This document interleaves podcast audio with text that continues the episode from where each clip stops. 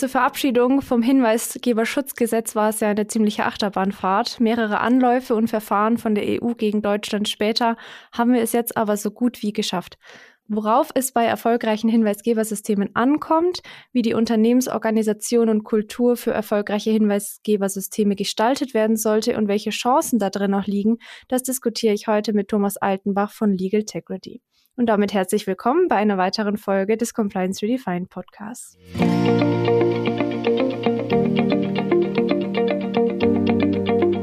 Herzlich willkommen von meiner Seite aus in diesem Podcast von mir an alle Zuhörer. Mein Name ist Vanessa Müller und natürlich auch herzlich willkommen Sie, Herr Altenbach von Legal Integrity. Ich hatte es schon kurz angekündigt. Vielleicht stellen Sie sich einfach zum Anfang noch mal kurz vor, wer Sie sind und was Sie auch machen bei Legal Integrity. Frau Müller, zunächst mal vielen herzlichen Dank für die Einladung zum heutigen Podcast. Mein Name ist Thomas Altenbach. Ich bin einer der Geschäftsführer von Legal Integrity, Rechtsanwalt vom Hintergrund her und habe als Unternehmensjurist immer an der Schnittstelle zwischen Gesellschaftsrecht und Compliance gearbeitet bei Unternehmen wie Evonik, Deutsche Bank und Daimler. Und in dem Zusammenhang bin ich da dann eben auch auf Hinweisgebersysteme aufmerksam geworden und habe deren Vorteile kennengelernt. Und das bieten Sie mit Legal Integrity dann auch an, solche Hinweisgebersysteme, richtig? Das ist richtig. Ich habe die in dem internationalen Großkonzernumfeld kennengelernt und als die EU-Richtlinie, über deren Umsetzung wir ja nachher noch sprechen werden, dann 2018, 2019 in der Diskussion war und es noch keine mittelstandsfähigen und passenden Lösungen gab, habe ich mit Partnern gemeinsam Legal Integrity entwickelt wir bieten für mittelständische Unternehmen digitale Hinweisgeberlösungen und Beschwerdekanäle nach dem LKSG an. Auf jeden Fall einiges auch an Praxiserfahrung, sowohl aus Großkonzernen als auch jetzt für den Mittelstand. Ich glaube, es wird eine spannende Folge, wo man vielleicht auch mal über so diese rechtlichen Vorgaben hinaus schauen kann, was da noch dahinter steckt. Ich hatte es ja auch in der Einleitung schon erwähnt.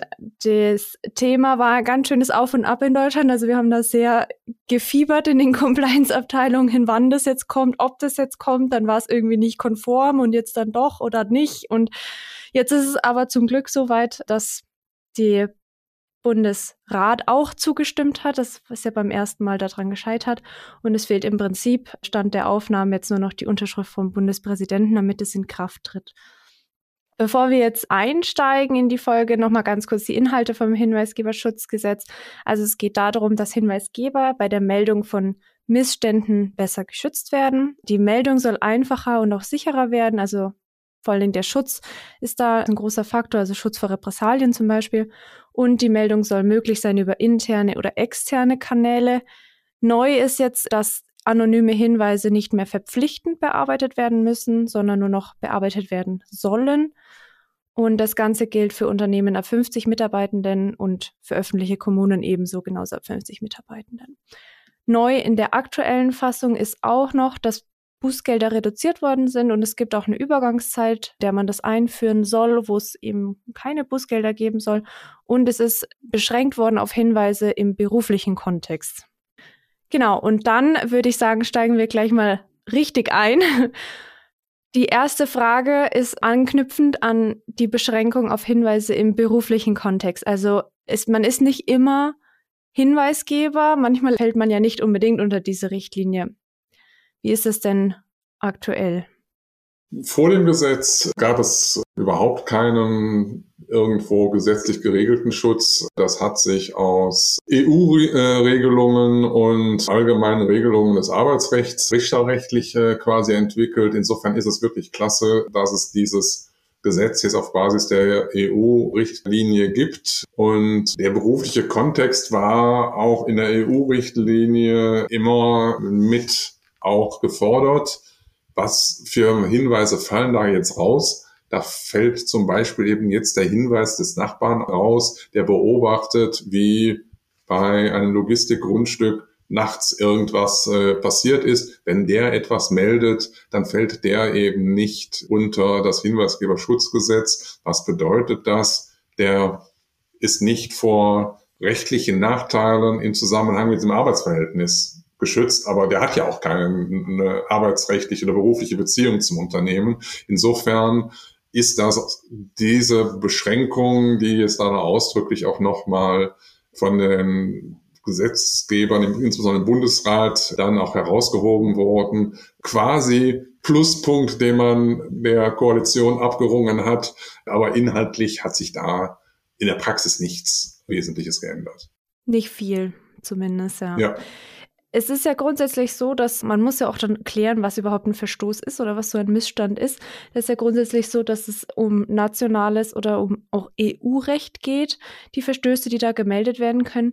Wie ist es denn, wenn ich interne Missstände beobachte, weil zum Beispiel gegen interne Policies verstoßen wird oder so? Fällt Ihnen da ein Beispiel ein, wo es nicht automatisch auch immer gleich ein Verstoß gegen nationales oder gegen EU-Recht ist? Ja, also übliches Beispiel ist äh, zum Beispiel ein Verstoß gegen das Vier-Augen-Prinzip, dass eben bestimmte Einkäufe oder Vertragsschlüsse immer die Unterschrift von zwei Personen brauchen, die im Zweifel auch vorher festgelegt sind. Bis 10.000 Euro darf der Einkäufer das und ab 10.000 Euro muss das dann eben jemand aus der Geschäftsleitung zum Beispiel eben dann mitzeichnen. Wenn dagegen verstoßen wird, dann ist es jetzt nach dem eigentlichen Anwendungsbereich des Hinweisgeberschutzgesetzes und da fällt das nicht darunter, wenn so etwas gemeldet wird. In Unternehmen steht es aber natürlich frei zu sagen, auch solche internen Missstände sollen gemeldet werden und werden dann genauso behandelt von uns, als ob sie unter den äh, sachlichen Anwendungsbereich fallen. Das, das sehen wir also bei vielen unserer Kunden, dass die dann eben sagen, also das spielt ja alles ja keine Rolle. Wir haben Regeln bei uns, die müssen eingehalten werden und ob das dann eine gesetzliche oder eine interne Regelung ist, spielt dann keine Rolle. Hm. Ist aber dann gleichzeitig auch wichtig, dass man das so kommuniziert, beziehungsweise auch so festhält, dass man eben solche Hinweise auch den gleichen Schutz genießen wie dann andere Hinweise, die halt tatsächlich rechtlich auch unter das Hinweisgeberschutzgesetz dann fallen. Ja, also das, da sprechen Sie einen sehr, sehr wichtigen Punkt an. Es ist nicht damit getan, dass man einen Kanal wie Legal Integrity oder einen anderen im Unternehmen implementiert, sondern man muss vorher eben auch klar den Mitarbeitenden kommunizieren und wenn man einen Betriebsrat hat, das auch in der Betriebsvereinbarung entsprechend festlegen, wer darf was melden und an, wichtig dann auch an wen, wer ist dann im Unternehmen dann auch auf der annehmenden und bearbeitenden Seite, damit man eben auch weiß, wenn da Frau Sie sind jetzt schon Frau Müller, also nehme ich mal den, den Herrn Meier, da sitzt und der Vorwurf richtet es aber sich gegen den Herrn Meier, dass man dann eben auch eine Möglichkeit hat, an jemand anders zu gehen, so dass man da jetzt eben auch nicht den, in Anführungszeichen, Bock zum Gärtner macht. Da, das ist eben wichtig und erhöht natürlich dann auch das Vertrauen der Belegschaft in die Unabhängigkeit dieses gesamten Prozesses. Ja, also da ist auch, das haben wir, glaube ich, auch in den vorhergehenden Podcasts immer gesagt, dass es sich lohnt, da auch externe Ansprechpartner auszusuchen für diese Fallbearbeitung, eben einfach, weil das nochmal oder meistens neutraler ist und einfach das fördert, dass Hinweise auch tatsächlich gemeldet werden oder Missstände tatsächlich gemeldet werden. Wir müssen jetzt an der Stelle auch nochmal darüber sprechen. Man ist ja nicht immer Hinweisgeber. Also es geht ja nicht nur darum, dass man jetzt irgendwie Verstöße meldet, sondern es gibt ja auch noch, das ging ja auch ziemlich durch die Medien oder geht immer noch durch die Medien, so Whistleblower, die da eine bisschen andere Vorgehensweise haben. wo sollte man da eine Grenze ziehen? Wann ist man Hinweisgeber konstruktiv und wann nicht? Also ich persönlich unterscheide eigentlich zwischen dem Whistleblower, dem Hinweisgeber und dem, dem Leakage, also derjenige, der also bewusst was in die Öffentlichkeit bringt. In, in Deutschland verstehen wir unter Whistleblower häufig ja die Herren Assange und andere, die eben Staatsgeheimnisse, ähm, hochbrisante Geheimdienstdokumente an die Öffentlichkeit gebracht haben, was äh, sehr, sehr wichtig zum Teil eben auch war, äh, um zu wissen, was da eigentlich für Informationen über uns gesammelt werden. Gar keine Frage. Aber denen ging es ja nicht darum, dass in einer Organisation sich irgendetwas änderte, sondern die, die wollten quasi den öffentlichen Skandal verursachen. die, die, die Hinweisgeber, an die sich das Hinweisgeberschutzgesetz eben auch richtet, das sind Mitarbeitende in Unternehmen, die wollen, dass sich in dem Unternehmen, in dem sie auch noch weiter arbeiten wollen, was ändert in aller Regel. Und dann geht es eben um die eigene Situation, um die vom Kollegen oder vielleicht sogar um ganze Abteilungen oder, die Gesamtorganisation. Und da ist es natürlich viel hilfreicher, wenn diese Kommunikation intern erfolgt und nicht irgendwo über drei Ecken. Und deswegen ist es eben auch wichtig, wenn die Unternehmen das jetzt einführen, dass sie den, der Belegschaft eben auch klar machen, wir wollen, dass ihr intern meldet und der, eine der Neuerungen ist ja auch jetzt in der verabschiedeten Form, dass die Beschäftigungsgeber, also so heißen die Arbeitgeber in dem Gesetz, äh, dass die auch ähm, ihren Mitarbeitern die Vorteile der internen Meldung e, vor einer externen Meldung eben auch vor Augen führen. Und da ein großer Vorteil ist dann ja halt eben, man kann das Ganze ohne Presse und ohne Staatsanwaltschaft häufig dann ja auch regeln, wenn es eine interne Meldung ist. Und da geht es ja nicht um irgendwas um den Teppich zu kehren, sondern einfach erstmal ein Problem zu lösen. Und äh, das ist beim Leakage ja wieder ganz anders, wo dann halt eben jemand kommt ja häufig im kommunalen und politischen Sektor, wo jemand etwas anderen Spezi bei den Medien äh, durchsticht, um halt einen, über einen öffentlichen Skandal eine bestimmte Wirkung zu erreichen. Und das hat nichts mit Hinweis geben oder Whistleblowing im Endeffekt auch zu tun. Ganz genau. Also es ist eine wirklich wichtige Unterscheidung, weil das oft vermischt wird und da ja dann auch irgendwie so ein bisschen negativer Beigeschmack oft mit da dran hängt. Sie haben es jetzt schon immer wieder erwähnt, dass es darum geht, dass man Organisationen, Abläufe, Unternehmen, dass sich was verbessert. Was für andere Gründe gibt es denn noch, warum Hinweisgeber, Hinweisgebende so wertvoll sind für Unternehmen? Häufig ist es ja auch so, dass ähm, nahezu alle im Unternehmen wissen, da macht sich einer die Taschen voll, indem er betrügt, indem er aus dem Lager Gegenstände jede Woche mitgehen lässt. Und dadurch entstehen eben auch finanzielle Schäden fürs Unternehmen oder es, es steht eben unmittelbar äh, was Größeres bevor. Und da helfen die Hinweisgeber auch, äh, und da gibt es entsprechende wissenschaftliche Auswertungen quasi die Schadenshöhe um rund 50 Prozent äh, zu reduzieren. Zum einen, weil mehr entdeckt wird, aber der Hauptgrund ist, weil die dann, ich sage wirklich Straftaten, die Wirtschaftskommunität intern eben früher auch entdeckt wird, äh, weil die Kollegen selbst bei äh, Homeoffice eben doch noch mehr mitbekommen als der Vorgesetzte oder gar die Unternehmensleitung. Und äh, das ist ein großer Vorteil Plus, was wir eben bei vielen modern aufgestellten Unternehmen auch sehen, ist, dass darüber sich eben auch nochmal die Speak-up-Kultur, die Transparenz im Unternehmen auch nochmal verbessert, weil die Kommunikation noch breiter in jede Richtung dann auch geht.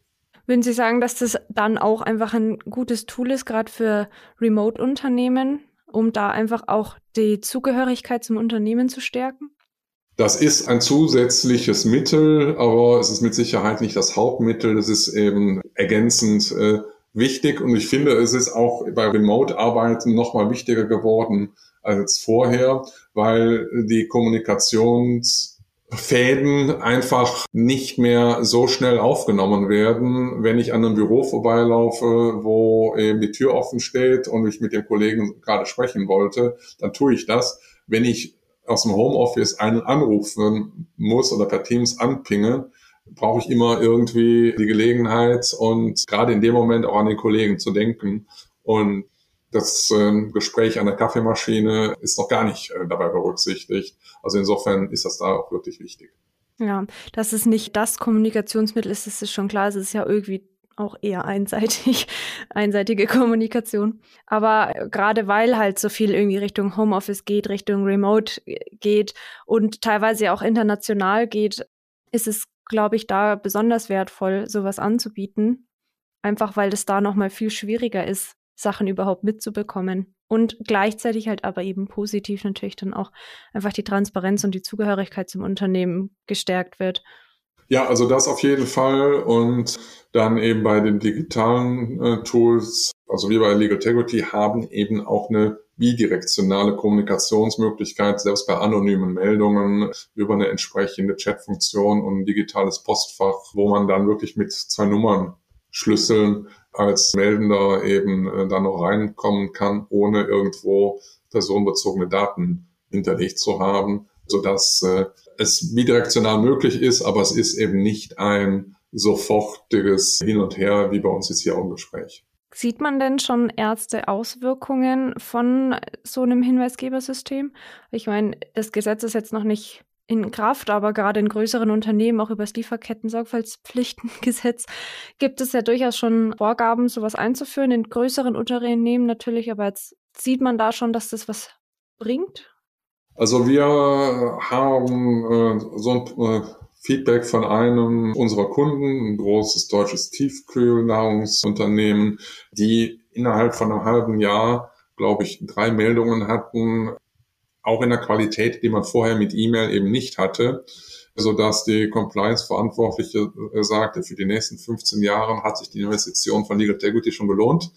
Also das ist so ein Feedback, das wir bekommen haben. Auf der anderen Seite, um da auch Erwartungsmanagement zu betreiben, ist wir haben bei keinem Kunden gehört, äh, nachdem das System eingeführt worden ist, sind in den ersten Wochen zig Meldungen eingegangen. Das ist auch da ein langsamer Prozess. Die Mitarbeiterinnen müssen eben auch erfahren, wie das Unternehmen mit solchen Meldungen umgeht, so dass wir auch immer empfehlen, wenn Sie eine Meldung haben, die dann auch einen solchen Gesetzesverstoß festgestellt hat, sprechen Sie anschließend drüber, kommunizieren Sie das ins Unternehmen und, und auch die positive Folge, die das Ganze fürs Unternehmen hat, weil die Erfahrung ist eben auch, dann kommen anschließend einige Meldungen rein, weil man dann eben weiß, okay, es äh, ist etwas, was positiv aufgenommen wird im Unternehmen und dann kann ich jetzt das auch mal melden, was ich da gerade beobachtet habe. Gibt es Erfahrungswerte, ich sage jetzt mal für ein kleines, mittleres Unternehmen bis 100 Mitarbeitende, wie viele Hinweise da ungefähr eintrudeln pro Jahr? Die beruhigende Zahl ist zum einen, also bei 100 Mitarbeitenden nach den internationalen Statistiken äh, aus unterschiedlichsten Quellen kann man so 1 bis 1,5 Meldungen erwarten. Es ist ein Prozent der Mitarbeiter, 1,5 Prozent der Mitarbeitenden melden einmal im Jahr etwas. Das heißt, sie brauchen schon eben eine gewisse Größenordnung, um da was äh, reinzubekommen. Und wir kalkulieren, äh, dass sie bei so einem Hinweis äh, im Schnitt weniger als einen Manntag oder Frau, also Menschenarbeitstag brauchen, um den zu bearbeiten. Äh, und da haben sie dann eben natürlich irgendwo einen Durchschnitt. Sie haben den einen, den sie in einer Viertelstunde erledigen können und der andere, der dann doch eben vielleicht auch mal drei Tage oder mehr Aufwand bedeutete, weil es eben komplexer war, den Vorwurf zu überprüfen. Hält sich ja aber doch noch im Rahmen auf jeden Fall. Ja, und auch bei der Einführung eines Systems, äh, auch, auch der Aufwand ähm, ist wirklich überschaubar. Da, selbst wenn man den Datenschutzbeauftragten, den Betriebsrat, die Personalabteilung und die Geschäftsleitung alle punktuell mal irgendwo da gebraucht hat, ist das äh, mit weniger als vier, fünf Arbeitstagen dann auch in einem Unternehmen mit 500 und mehr Mitarbeitern äh, zu machen. Und bei kleineren Unternehmen geht es natürlich auch noch schneller. Wir hatten vorhin schon darüber gesprochen, dass positive Kommunikation sehr wichtig ist, einfach um Mitarbeitende zu motivieren, Hinweise einzureichen und dass man oft so Pioniere braucht, die sich mal trauen. Welche anderen Möglichkeiten habe ich denn noch oder wie, was muss ich denn beachten, wenn ich sage, okay, ich habe jetzt so ein System, aber ich möchte, dass die Leute das auch nutzen. Wie kann ich das denn fördern und Hinweisgebende da unterstützen? Also, Sie hatten schon gesagt, das äh, geht mit der positiven Kommunikation direkt am Anfang eben los, wo auch eben von den führenden Köpfen des Unternehmens diese Nachricht dann eben auch kommen muss, dass das dann auch bei den Führungskräften in der Ebene drunter entsprechend eben auch kommuniziert wird, dass die verpflichtet werden, das dann eben in ihre einzelnen Teams eben reinzugeben und das auch immer wieder mal zu wiederholen, nicht einmal kommuniziert und dann vergessen. Und dann äh, sind eben so Erfolgsgeschichten und äh, das äh, Storytelling dazu eben absolut wichtig, wie immer in Compliance, äh, um wirklich auch dem Ganzen einen positiven Spin zu geben und zu sagen, das lohnt sich auch für uns, dass wir das tun, weil wir haben alle im Unternehmen dann anschließend was davon. Es ist ja jetzt in der neuen Fassung so, dass man anonyme Hinweise nicht bearbeiten muss.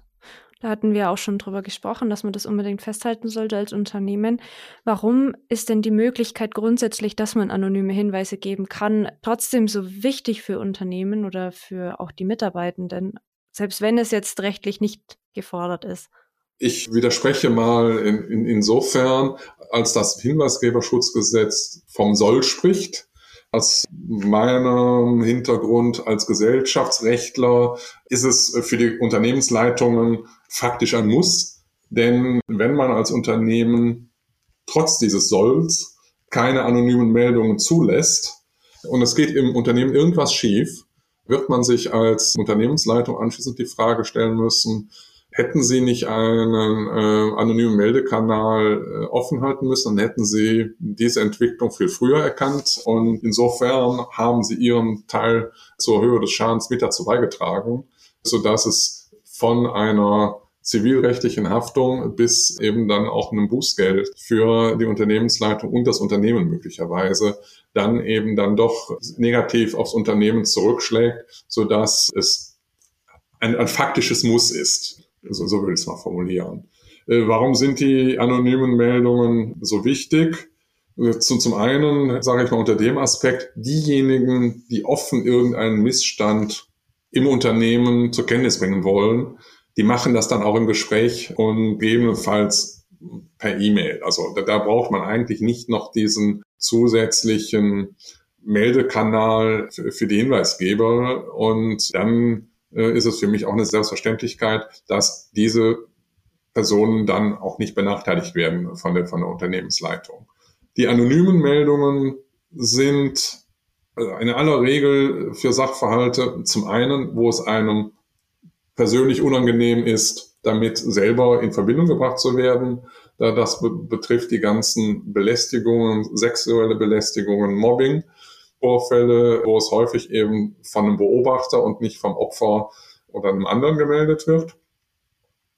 Und natürlich, wenn man so ein richtig dickes Ding beobachtet hat, äh, ich bringe immer gerne das Beispiel von der Dieselsoftware. Da wäre man ja bei Bosch, Volkswagen und, und anderen Automobilunternehmen wusste man ja gar nicht, wie reagieren die drauf. Wissen die das ganz oben auch, wie sich rausstellt? Ja, sie wussten es, haben aber die Augen verschlossen.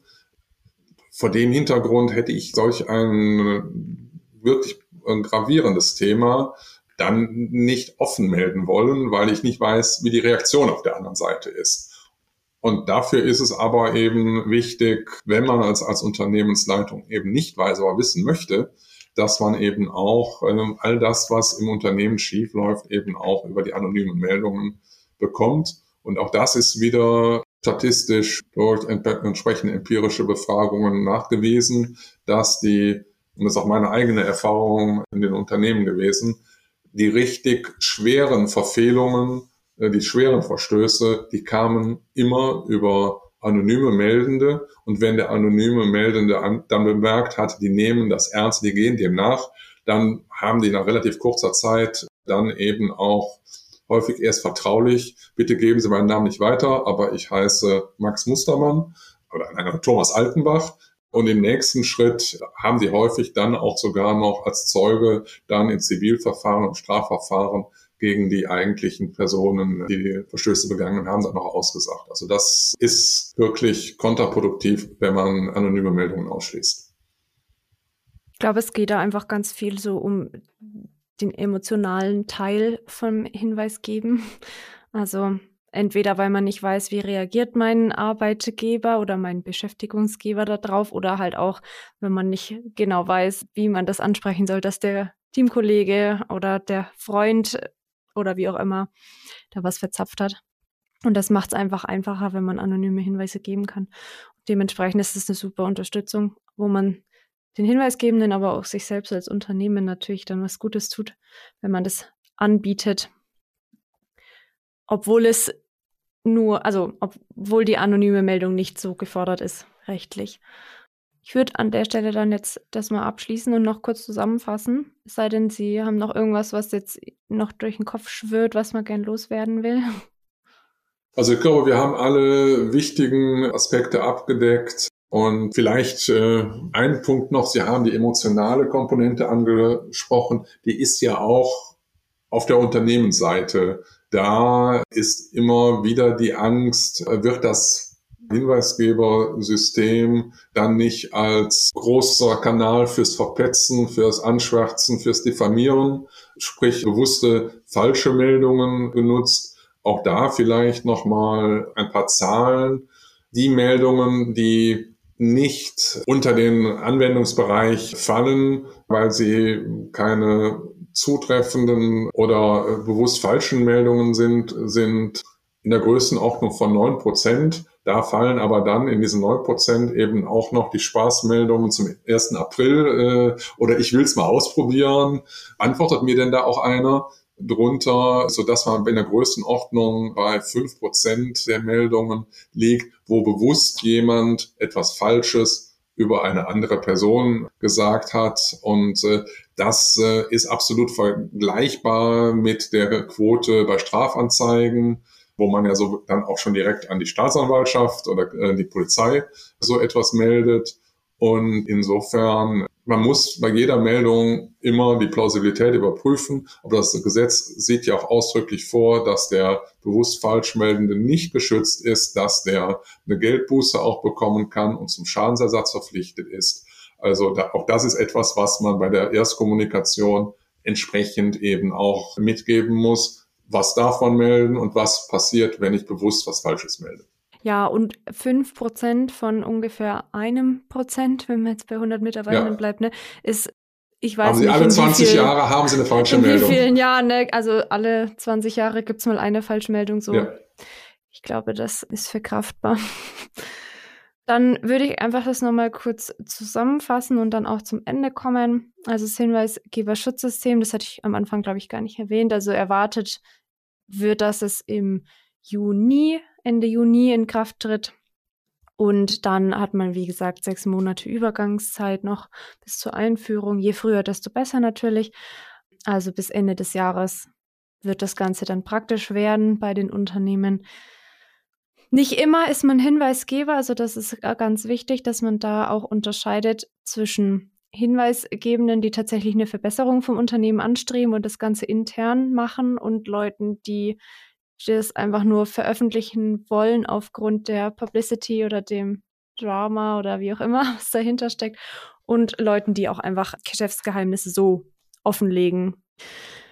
Hinweisgebende sind sehr wertvoll für Unternehmen aus dem Grund, dass man zum einen natürlich Schäden frühzeitiger erkennt und auch die Schadenssummen dementsprechend kleiner sind, aber eben auch, weil da sehr oft einfach super wertvolle Vorschläge mitgeteilt werden und dadurch natürlich sich einfach das Unternehmen, die Unternehmensorganisation, die Unternehmenskultur, der Teamzusammenhalt und so weiter verbessert werden kann. Also es ist nicht nur was, wo man sagt, man spricht immer nur das Negative an, ja, natürlich, aber mit dem Ansprechen kann man ja durchaus auch was Positives dann draus machen oder das ist ja der, der Sinn dahinter.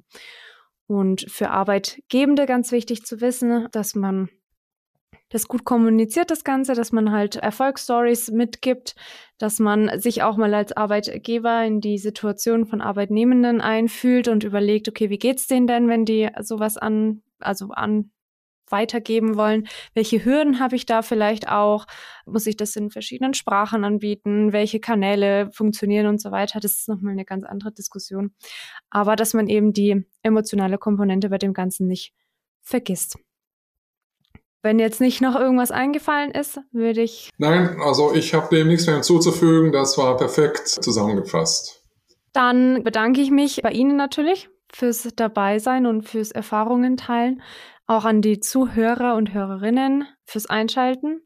Und wir freuen uns, also sowohl der Herr Altenbach als auch wir natürlich von Revisio, über Feedback, über Rückfragen auch, wenn es da irgendwie noch ungeklärten, offene Fragen sind, wenn es irgendwie Redebedarf gibt oder so, gerne einfach melden. Und dann würde ich sagen, bis zum nächsten Mal. Tschüss auch von meiner Seite und vielen herzlichen Dank für das Gespräch. Gerne. Tschüss.